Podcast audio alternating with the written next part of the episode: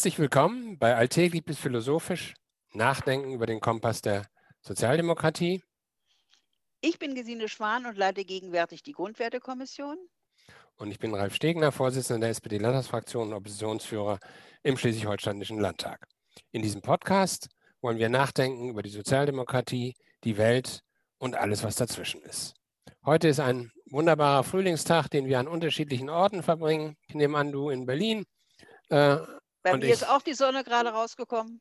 Ich hier in Bordesholm in äh, Schleswig-Holstein und äh, heute ist ein bemerkenswerter Tag, weil auf der einen Seite die Republik diskutiert über ein zentrales Infektionsschutzgesetz ähm, und auf der anderen Seite die anderen Parteien vor allen Dingen diskutieren darüber, wer ihr Kanzlerkandidat oder Kanzlerkandidatin werden soll. Die Grünen haben nun heute äh, Annalena Baerbock erkoren oder wenn man genauer sein will, muss man sagen, das grüne Führungsduo Habeck-Baerbock hat sich darauf verständigt, dass es Annalena Baerbock sein soll und hat das der Öffentlichkeit und der eigenen Partei mitgeteilt.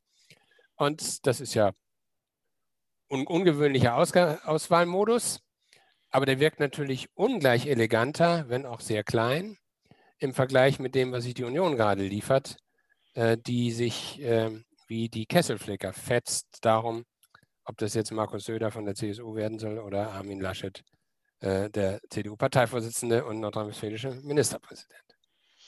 Ich finde, an dieser Sache wird Verschiedenes sehr deutlich äh, über äh, das Funktionieren unserer Demokratie und auch über das, die Aufgabe und Funktion von Parteien in unserer Demokratie. Also zunächst mal haben es natürlich die Grünen leichter als die Union, weil die Grünen sind im Aufwind und die Union ist im Abwind. Und dann wird es immer alles viel schwieriger und äh, fetzender und so weiter.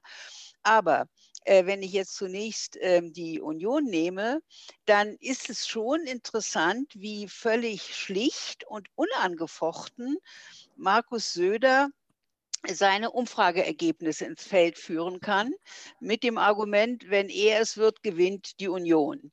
Ähm, das ist sozusagen scheinbar augenscheinlich. Ich sage scheinbar, weil das natürlich nicht von vornherein wirklich klar ist. Aber was dabei auch passiert ist, dass Mark Söder äh, von jetzt auf kurz äh, die gesamten Entscheidungsverfahren in der äh, CDU völlig über den, Haufen wirft und offenbar auch kein Problem hat damit, die Partei als Institution, und es ist ja nicht meine Partei, das ist nicht mein Punkt, sondern es ist eine Partei, eine wichtige Partei in unserer parlamentarischen repräsentativen Demokratie, diese Partei völlig äh, auseinanderzubrechen, weil wenn es keine Verfahrenseinigung gibt und keine institutionellen Einigungen gibt, dann ist das schon ziemlich schwierig. Natürlich gab es das auch schon mal zwischen Kohl und Strauß, aber hier wird es doch äh, in einer Situation, wo die Demokratie ohnehin sehr in Frage steht und wo die Union äh, keine guten Umfrageergebnisse hat, beachtlich äh, äh über, leicht über den Haufen geworfen und die, diese die Wortwahl von Söder, das ist eben eine moderne Demokratie. Da ist schon erschreckend, finde ich, weil sie darauf baut, als ob äh, mit dem Wort modern alle äh, äh, Verachtungen von Institutionen in der repräsentativen Demokratie legitimiert wären. Naja, auf der einen Seite, das, die Sache hat, glaube ich, zwei Seiten. Die eine Seite ist die von dem Söder, der sich, glaube ich, orientiert an Herrn Kurz aus Österreich und an Donald Trump äh, und sagt am Ende, nichts ist erfolgreicher als der Erfolg. Ähm, und dabei ist es mir völlig schnurz, ob ich heute ein bisschen im braunen Sumpf wühle, was die Asylpolitik angeht. Morgen umarme ich Bäume und tue so, als ob ich der äh, für, führende Grüne wäre.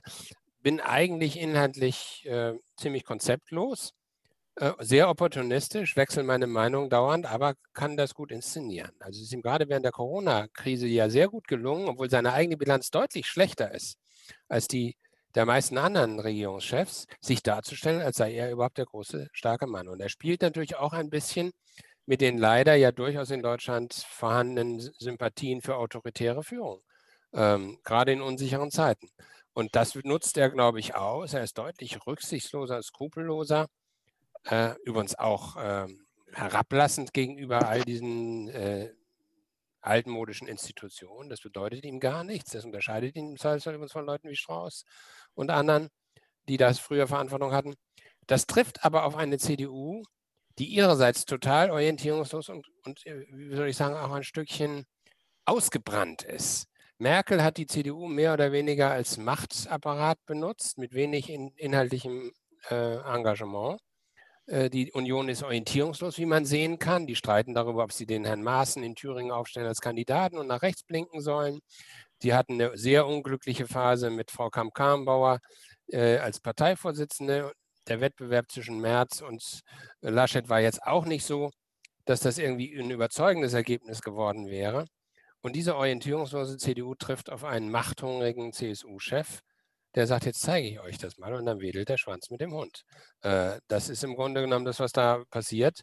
Ich hätte bis vor kurzem noch große Wetten darauf eingegangen, dass Laschet sich durchsetzen wird. Ich bin jetzt nicht mehr so sicher wie das ausgehen kann? Im, Im, Gegenteil, also es wirkt ja sehr so, als ob diese Machtfrage auch in der CDU allmählich dazu führt, dass sie von Laschet abbröckeln, weil sie den Eindruck haben, dass Söder es besser schafft, der CDU die, und der Union die Macht zu erhalten oder zu gewinnen, als Laschet das kann. Und das, was damit deutlich wird, ist das, was man eigentlich immer wusste, dass die CDU nicht nur ein Kanzlerwahlverein ist, sondern im Wesentlichen sich daran orientiert, wer die Macht schafft. Das war ja auch die einzige Autorität von Angela Merkel. Man sieht jetzt ja, dass sie keine wirklich persönliche Autorität mehr hat, sondern dass es also eigentlich vorbei ist, wenn sie nicht weiter die Macht des Kanzleramtes hat und damit auch die Wahl gewinnen kann.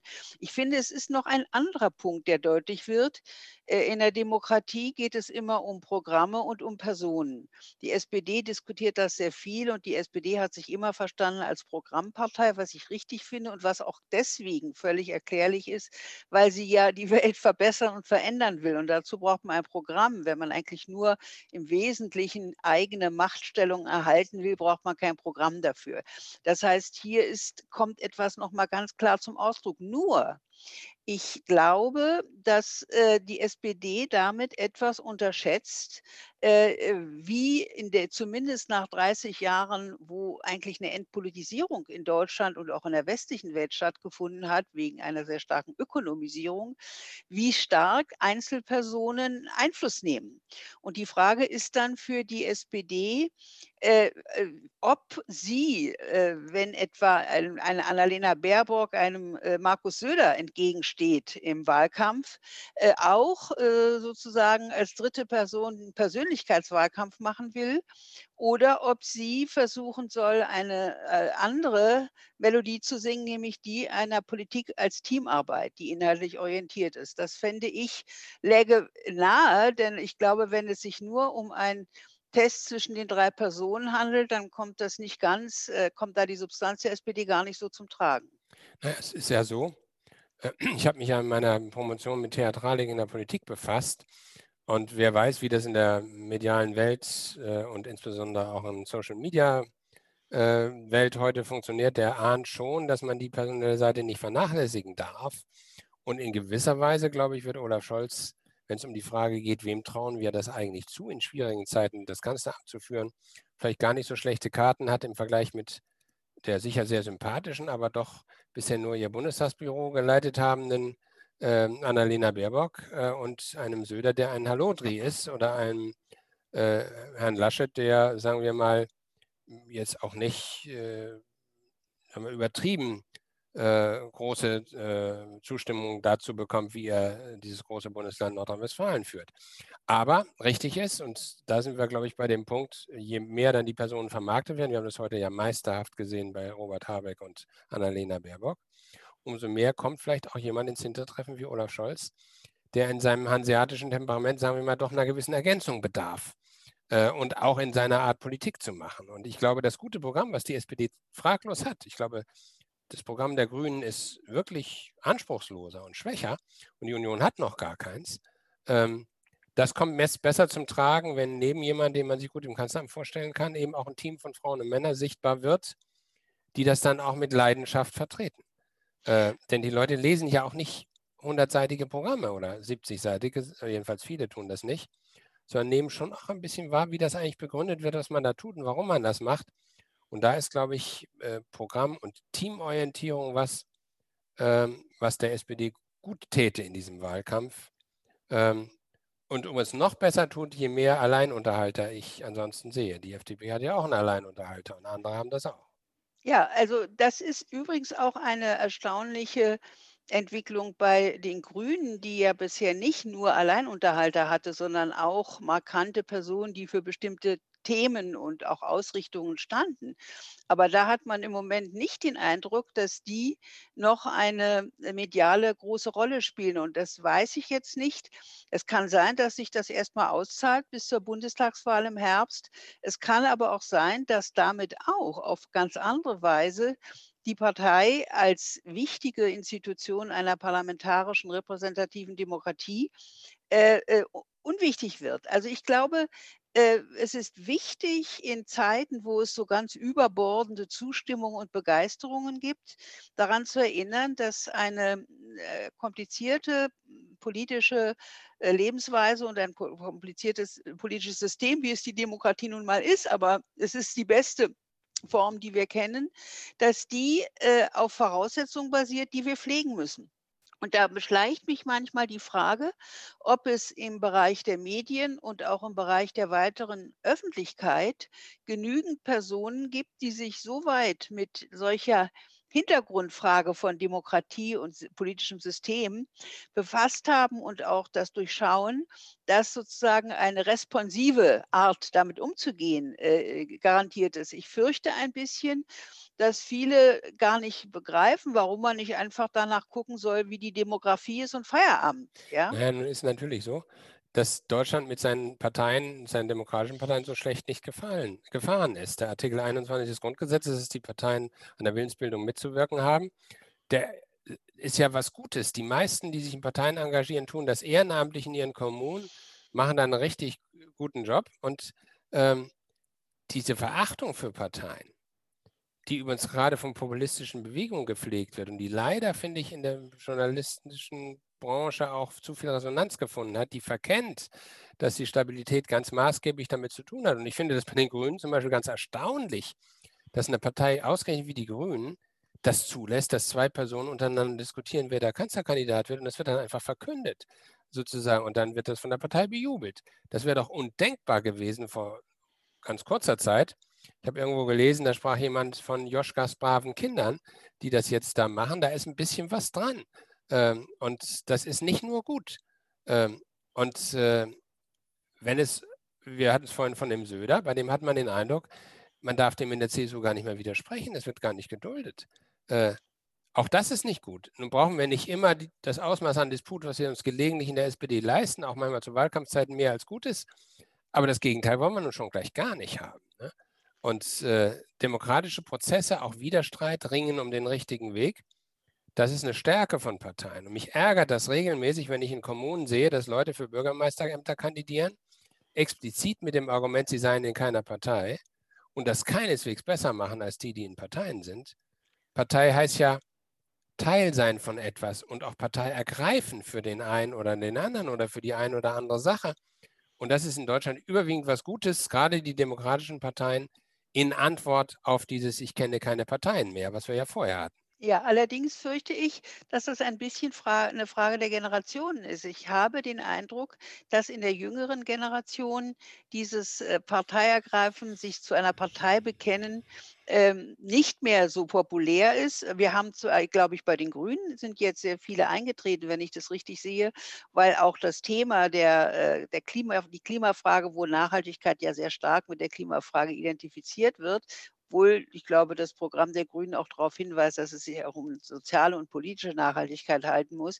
Aber wo dies eben sehr viele darunter ähm, äh, fasst und bringt. Und ich glaube, das ist auch gut. Ich freue mich, dass die Grünen einen solchen Zulauf haben, weil das immer eine Form von guter Politisierung ist, wenn man sich engagiert, wenn man nicht nur Zuschauer ist. Die Frage ist dann natürlich auch etwas weitergreifend, wie kann man dazu führen, dass solche Engagements auch äh, in anderen Bereichen, ich plädiere ja immer sehr für die Kommunen, äh, breiter um sich greifen, um damit auch eine sehr viel solidere Erfahrung von Politik zu haben.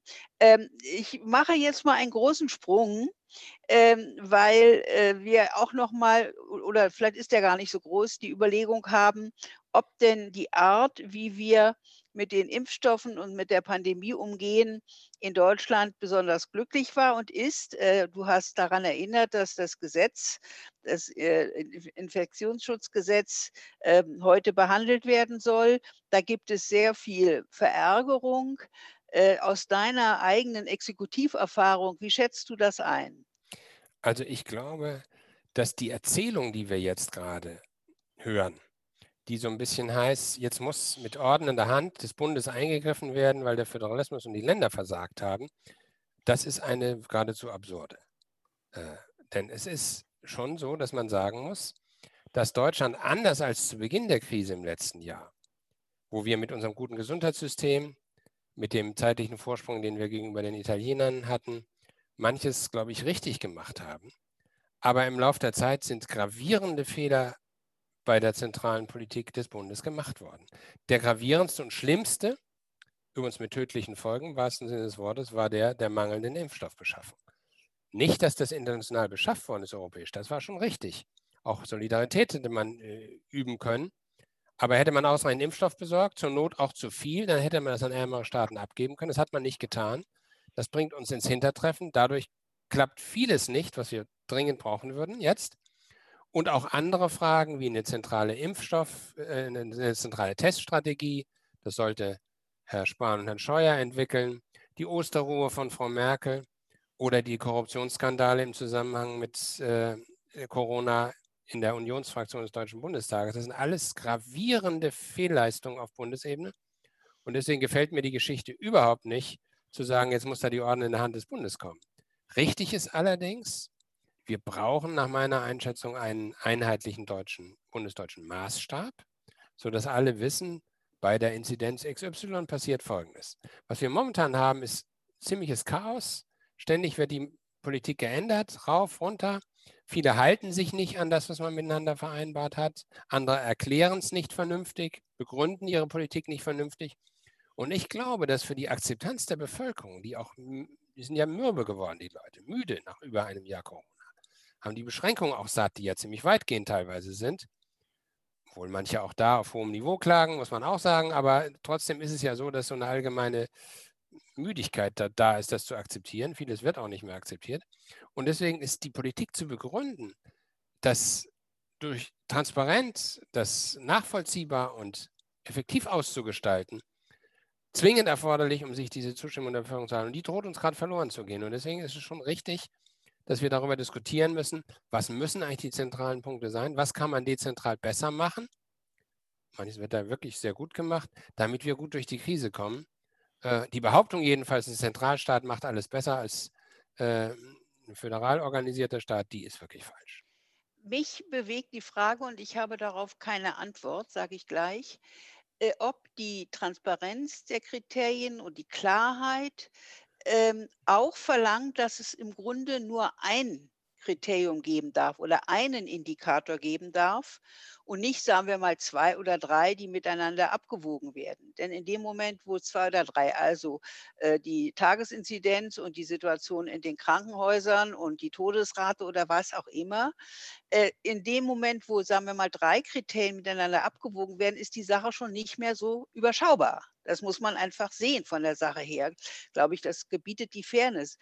Und äh, man sieht ja jetzt auch, dass bei dem Versuch, es zentralistisch äh, effektiver und auch klarer äh, festzulegen, sofort die Frage aufkommt, ob nicht dann das damit praktisch ähm, allein herrschende äh, Kriterium der Inzidenz ob das denn nicht wirklich irreführt. Also das ist, glaube ich, ein Problem, äh, wo wir äh, noch keine ganz klare Antwort haben, zumal es in der, wenn ich richtig sehe, in der Wissenschaft in dieser Frage ja auch äh, große äh, Unterschiede gibt. Also zum Beispiel bei dieser Frage der Ausgangssperre scheint ja gar nicht äh, die Tatsache, dass man draußen in der Luft ist, das Problem zu sein, sondern dass dies dazu verführen kann, dass dann Partys gefeiert werden. Das heißt, dass das Sozialverhalten auf diese Weise verdorben wird, wenn die Leute draußen sind. Wobei natürlich auch die Frage ist, ob das Sozialverhalten in der Wohnung nicht genauso verdorben wird. Aber können wir mit einer äh, guten, klaren und offenen Begründung es schaffen, das, was mir vernünftig scheint, nämlich zu sagen, wir haben nicht nur ein Kriterium, wir haben wahrscheinlich zwei oder drei Kriterien, die wir miteinander abwägen müssen, dass wir das auch äh, überzeugend in der Gesellschaft verbreiten können. Ich glaube, das mit den Kriterien erschließt sich einem nur, wenn man sich klar ist über die Prioritäten.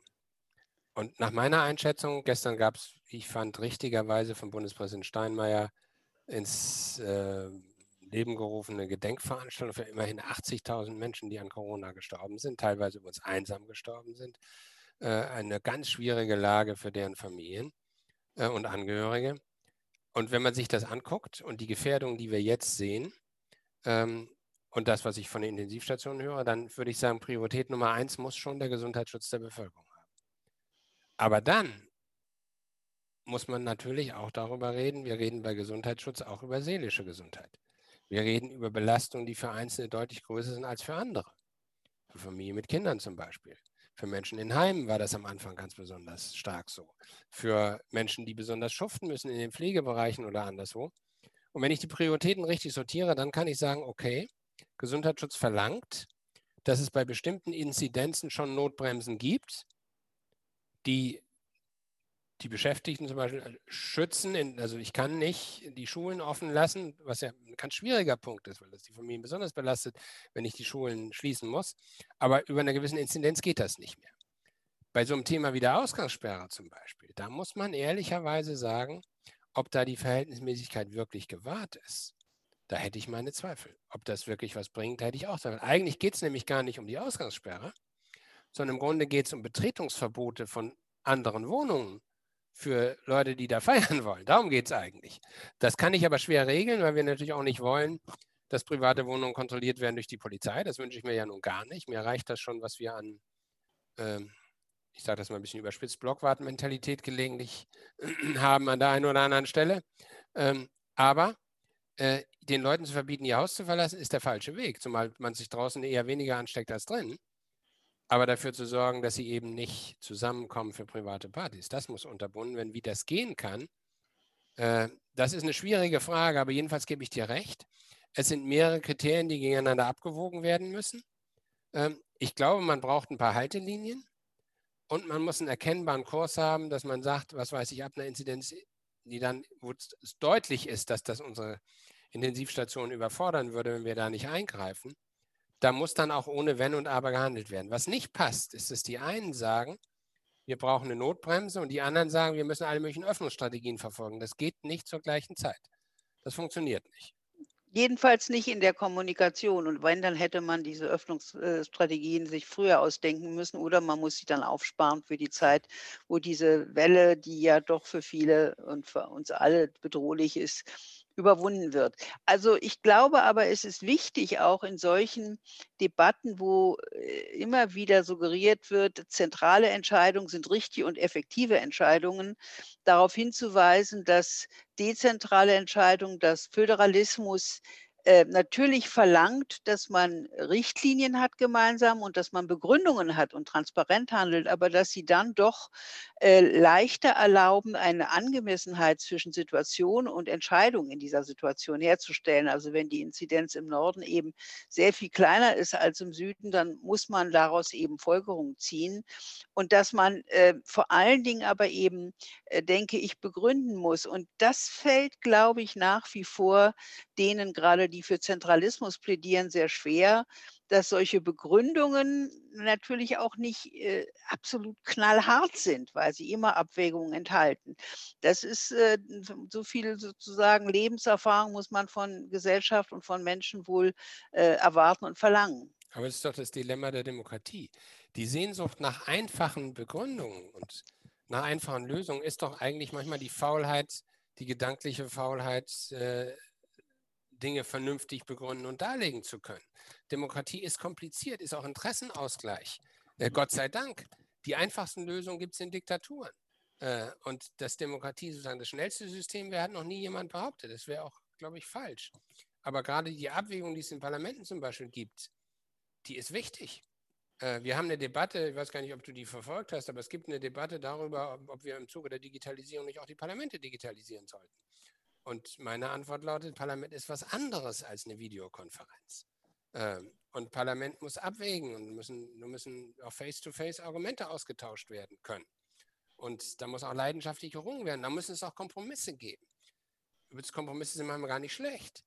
Im Gegenteil, äh, gäbe es die nicht, stünden wir auch schlechter da. Aber man kennt in Deutschland das Wort Kompromiss fast nur mit dem Adjektiv faul davor. Äh, also es gibt auch da, was du vorhin zur, zur ähm, Verachtung für die Parteien gesagt hast, das gilt ja auch für die demokratischen parlamentarischen Prozesse. Und ich glaube, das hängt damit zusammen, ähm, dass es eben schwieriger ist, Dinge begründen zu müssen. Und ich wünschte mir manchmal, dass wir ein bisschen mehr Qualität legen in die Art der Begründung, auch vielleicht in die sprachliche äh, Qualität dessen. Denn die Sprache ist ja sozusagen das Handwerkszeug, mit der äh, das begründet wird, was wir äh, inhaltlich wollen. Aber ich glaube, da gibt es einen wirklichen Zusammenhang. Weder ist Zentralstaat gut, noch sind einfache Lösungen besser als andere. Im Gegenteil, sie sind möglicherweise gefährlicher, es geht schneller. Aber Schnelligkeit ist, kann und darf nicht das einzige Kriterium bleiben, ähm, sondern äh, es geht immer um Qualität und die ist manchmal in einer gewissen Geschwindigkeit nicht zu haben.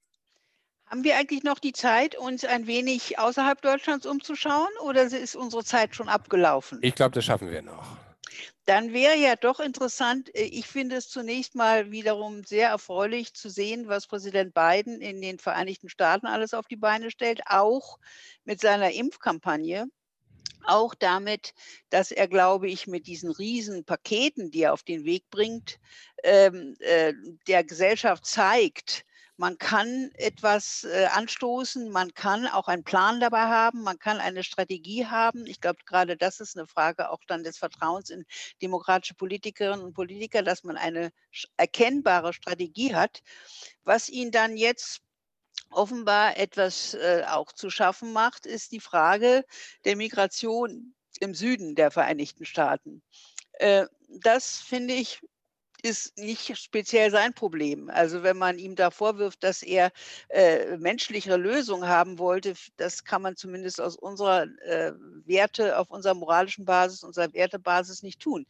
Auf der anderen Seite ist es schon verrückt, dass diese Grundfrage äh, die uns noch weiter be beschäftigen wird, wie wir Migration, die ja ein Zeichen von globaler Ungerechtigkeit ist, wie wir die so versuchen zu gestalten und zu steuern, dass wir ähm, äh, zu mehr Frieden kommen, aber dies alles eigentlich wiederum nicht wagen, weil wir es dazu politisch thematisieren müssten und das wagen wir in unseren Gesellschaften nicht. Das ist, finde ich, ein sehr schwieriges Dilemma ich selbst tendiere dahin, selbst wenn Parteiführungen da zögern, müssen es eben sowohl in der Partei andere als auch in der Gesellschaft andere machen, die das thematisieren, weil uns sonst die Menschlichkeit auf der, auf der Strecke bleibt. Da bin ich ganz deiner Meinung. Es verbietet sich, finde ich, für die Partei Willy Brandt äh, mit so einer Frage nur unter dem Gesichtspunkt äh, umzugehen. Bringt einem das Vorteil äh, an der Wahl ohne Ja oder Nein? Wiewohl solche Fragen ja sehr intensiv inzwischen diskutiert werden. Das ist, schaffen wir heute, glaube ich, nicht mehr, aber vielleicht nehmen wir eine der nächsten Podcasts mal zum Anlass, über das, was im Zusammenhang mit dem Buch von äh, Sarah Wagenknecht und der die, äh, Diskussion, die es gibt um Identitätspolitik und solche Fragestellungen, mal darüber zu reden, was denn Themen sind, mit denen, wie, wie geht man damit um, welche Relevanz haben die? Und stimmt die Behauptung, ähm, dass wir ähm, eigentlich die Themen, die die meisten Menschen bewegen, vernachlässigen würden. Das finde ich ist eine interessante Fragestellung, der man vielleicht mal nachgehen kann. Was die Flüchtlingsthematik angeht, muss man ja sagen, gerade wer deine Vorschläge, die du zu dem Thema gemacht hast, nämlich in Europa zum Beispiel diese, diese äh, Blockade, die es bei den Nationalstaaten gibt, aufzulösen, indem man die kommunale Ebene stärker fördert, und die Bereitschaft, die es dort teilweise für humanitäre Lösungen gibt, gezielt fördert. Ich habe gerade gelesen, dass es mehr als 500 Städte in Europa gibt, die bereit sind, mehr Flüchtlinge aufzunehmen. Und dass sowas nicht beherzt aufgegriffen wird, sondern, sind wir mal ganz ehrlich, selbst in unserer Sozialdemokratie, sagen wir mal mit einem gewissen Seufzer sozusagen auf den Weg gebracht wird, steht schon in unserem Programm. Aber so richtig den Drive dafür zu sagen, das ist doch echte Friedenspolitik und Menschenrechtspolitik, wenn wir das machen würden. Und hat viel zu tun mit unseren Gerechtigkeitsvorstellungen. Und wäre vielleicht ja sogar ein Weg, ein paar Fragen der globalen Gerechtigkeit näher zu kommen, als wir das äh, momentan schaffen. Ähm, das ist schon ein bisschen enttäuschend und äh, ich weiß nicht, woran es liegt. Ähm, das ist ein gesagt. ganz weites Feld. Dazu wird hoffentlich demnächst von mir ein Buch rauskommen, weil ich glaube, das muss unbedingt behandelt werden, aber man sollte es so analytisch wie möglich tun. Es ist einfach sehr stark die Abhängigkeit von nationalen Regierungen von Wahlkämpfen. Das sehen wir ja eben auch aktuell äh, bei der Union und das sehen wir letztlich auch bei den Grünen, bei uns auch natürlich in der SPD. Ähm, das ist sehr stark und der Wahlkampf als Wahlkampf ist äh, im Grunde immer mehr entwertet worden, weil es da oft gar nicht mehr um wirkliche Sachargumente geht, sondern eigentlich immer mehr um nur Vorhersagen und die, die sportliche, äh, äh, der Wettbewerb richtig gelegen zu haben und dann eben starke, meistens auch mit autoritärem Einschlag versehene Persönlichkeiten zu fördern. Da kommen wir aber drüber weg. Äh, ich denke, wir müssen versuchen, diese äh, Flüchtlings- und Migrationsfrage im Sinne von Willy Brandt und der Brundtland-Kommission als eine Frage der globalen Gerechtigkeit zu erkennen, aber auch des wohlverstandenen langfristigen eigenen Interesses. Denn ein äh, Kontinent, der nicht nur einerseits das Klima kaputt macht, sondern andererseits auch die soziale Gerechtigkeit völlig schleifen lässt, der hat sehr schwierige und sehr wenig Zukunft. Das ist richtig. Und ich glaube, wenn wir unseren Kindern und Enkeln einen bewohnbaren Planeten hinterlassen wollen, äh, dann gilt das ja nicht nur für die Fragen von Klimaschutz und ökologischem Umbau, sondern gilt das auch für zentrale Gerechtigkeitsfragen, die ja dazu führen, dass wir riesenhafte Flüchtlingsbewegungen haben und dass Menschen aus Regionen weg wollen, weil sie verfolgt werden, weil sie unterdrückt werden, weil es dort Umweltzerstörung, weil es dort Kinderarbeit, äh, weil dort große Konzerne gewissenlos handeln, weil wir eine Handelspolitik haben, die nicht okay ist und vieles andere mehr, über das sich zu reden lohnte und was wir vielleicht bei Gelegenheit auch wieder aufgreifen. Immerhin kann man sagen, trotz all der Themen, die im Vordergrund stehen, man merkt schon, es drängen sich auch ein paar außenpolitische Fragen wieder in den Vordergrund. Äh, du hast das angesprochen mit Joe Biden, da ist jetzt auch der Abzug aus Afghanistan ähm, auf der Tagesordnung. Da fragt man sich natürlich auch so ein bisschen, was ist dabei eigentlich herausgekommen in so vielen Jahren militärischem äh, Engagement in Afghanistan? Da gehen die Meinungen auch sehr auseinander. Ne?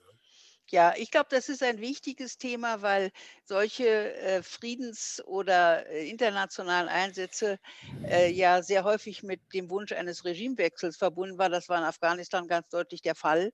Und wir haben leider die Erfahrung, dass Regimewechsel nicht militärisch von außen äh, gelingen, sondern dass Regimewechsel, wenn es sich um schlimme, unterdrückende, diktatorische Regime handelt, von innen gelingen müssen. Das gilt überall so, das ist in der Europäischen Union so, bei den zum Teil diktatorischen äh, Tendenzen in Ungarn und Polen. Aber das gilt auch erst recht für Länder wie Afghanistan oder auch afrikanische Länder, wo Libyen das. Von, zum Beispiel ja, wo äh, das von innen kommen muss und wo man von innen die Kräfte finden muss. Übrigens in Libyen habe ich gerade wieder eine sehr interessante Analyse äh, aus dem britischen Bereich gesehen, die zeigt, wie stark nach dem Ende von Gaddafi die Kommunen in Libyen und die Städte zu Ankern einer neuen Sicherheit und Orientierung geworden sind. Nicht die nationale Regierung, was wir alle wissen.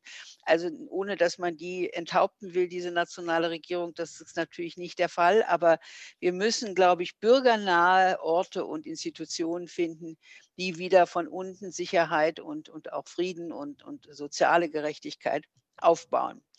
Jetzt ist die Frage, äh, wie welche Fragen willst du mir denn jetzt stellen? Ja, du bist, äh, du merkst es ich bin mit meiner Moderation heute zögerlich geworden. Ich hatte mir überlegt, ob, ich, ob wir noch einen Satz sagen zu den Problemen, die sich da gerade wieder zwischen der Ukraine und Russland äh, zeigen. Ja. Auch das ist ja ein Brennpunktthema, was in Teilen aber auch die Schwäche, finde ich, der äh, außenpolitischen Debatten, die wir haben, zeigen im Umgang mit Russland.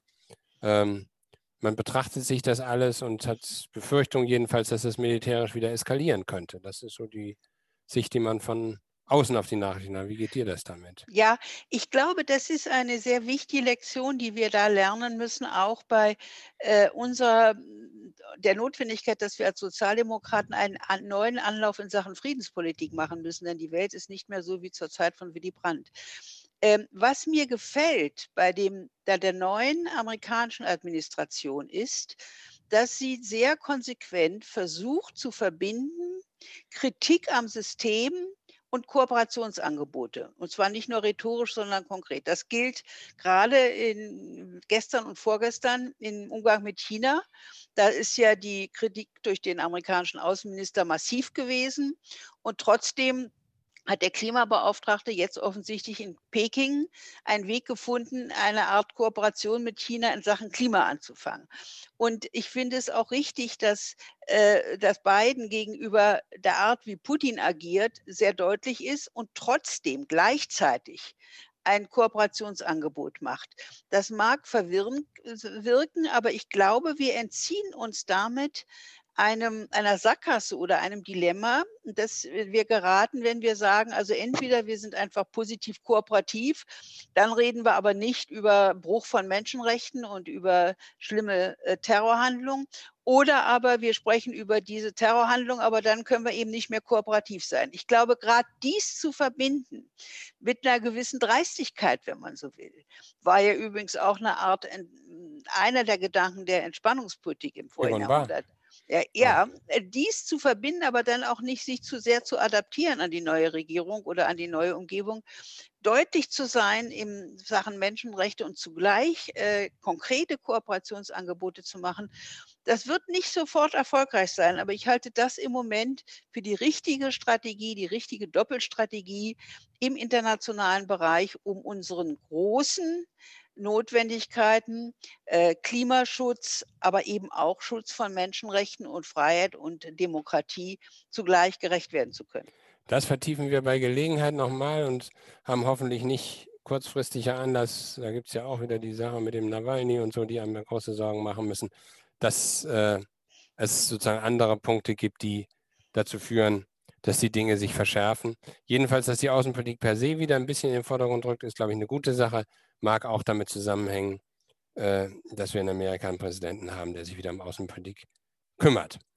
Jetzt sind wir aber bei unserer Rubrik, die wir im, am Schluss immer haben von unseren Podcasts, die wir gemeinsam machen, nämlich heute darf ich dich zu ein paar kurzen Fragen beziehungsweise dazu äh, veranlassen, ein paar Sätze zu vervollständigen. Und ich fange mal mit einer ganz einfachen Frage an oder mit einem ganz einfachen Satz. Wenn Olaf Scholz Kanzler wird, dann haben wir einen Kanzler, der erstens klare Vorstellungen zur äh, Solidarität in der Europäischen Union hat, aber auch zu mehr Steuergerechtigkeit. Das ist sehr erfreulich, da sind große Fortschritte und ich hoffe, dass er uns da weiterführt in Europa. Am neuen SPD-Programm finde ich super dass viele Fragen endlich durchdiskutiert worden sind. Das betrifft auch gerade die ökonomische Diskussion, aber das betrifft auch Fragen der Wohnungspolitik und so weiter. Also ich finde, dass dieses Programm sehr viel gründlicher und solider gestaltet ist als Programme vorher. Und da ist übrigens auch manches eingeflossen aus der Grundwertekommission, die von Gesine Schwan geleitet wird, der ich angehören darf und die solche Fragen diskutiert. Der Afghanistan-Einsatz war? Ja, äh, so wie es im Moment sich ergibt, hoffentlich nicht vergeblich. Denn es, es, hat jetzt den Anschein, als ob die Taliban, die auch in sich natürlich nicht einheitlich sind, äh, nicht äh, abstehen von ihren ursprünglichen Zielen. Ich erinnere mich, dass vor Jahren noch, äh, als der äh, Parteivorsitzende, der Ministerpräsident von Rheinland-Pfalz, Kurt Beck aus Afghanistan zurückkam und sagte, wir müssen mit den Taliban verhandeln, da waren die noch nicht wieder so stark gewesen. Da ist ein Aufschrei durch die deutsche Presse gegangen, dass Kurt Beck die Freiheit in Afghanistan verraten wollte. Er hatte aber recht, denn damals hätte man wahrscheinlich von den Taliban sehr viel mehr an Sicherheit äh, rausverhandeln können, als das gegenwärtig ist. Also Afghanistan ist ein Fall, wo wir wieder sehr viel lernen müssen.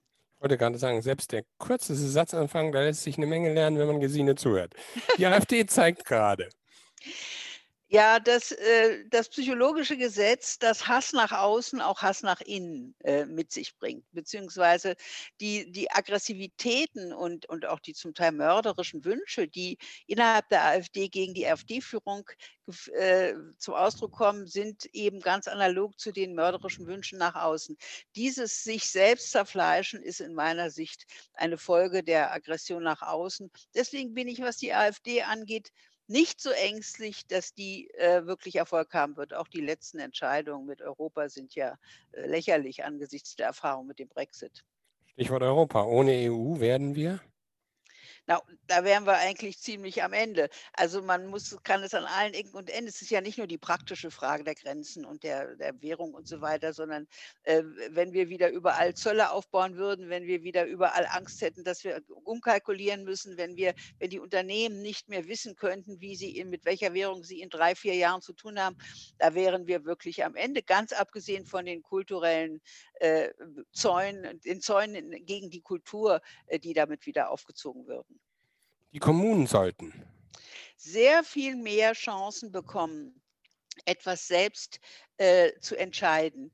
Ähm, ich bin gerade aktuell in der Lausitz tätig äh, und ich finde, das, was man jetzt zur Transformation der Lausitz an Finanzen gibt, soll alles in Programme fließen, die vom Land oder zum Teil vom Bund formuliert werden.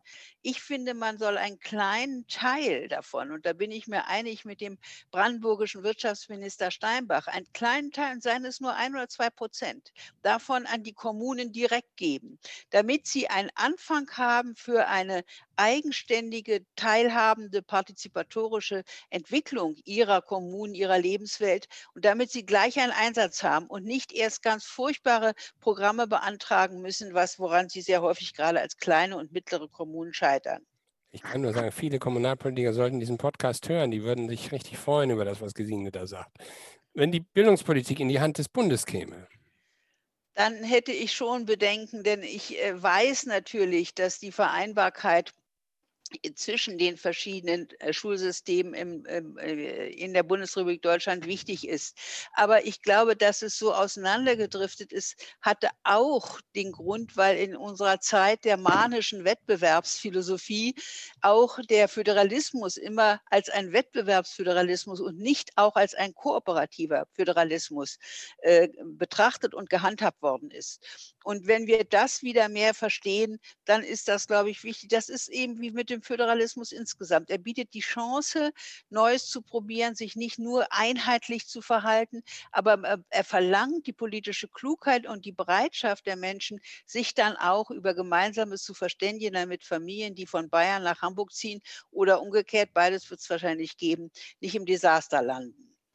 Drei kurze haben wir noch. Aus der mangelnden Impfstoffversorgung lernen wir dass es absolut notwendig ist, drei Schritte vorauszudenken. Nachdem ich gehört habe, dass die Präsidentin der Europäischen Kommission gesagt hat, äh, sie hätten sich zunächst zu sehr auf die Herstellung des Impfstoffs konzentriert und hätten sich nicht überlegt, wie das dann nachher weitergeht mit der Impfung. Da habe ich gedacht, das wundert mich dann schon.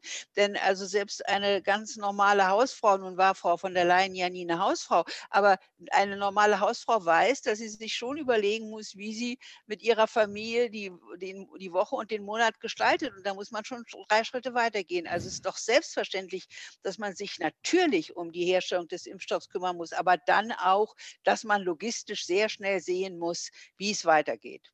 Wenn ich mit AstraZeneca geimpft werden soll, nun bin ich schon mit Pfizer BioNTech geimpft und insofern kann ich da schwer eine Antwort geben, aber ich würde das machen. Ich habe da keine Angst vor solchen Impfstoffen.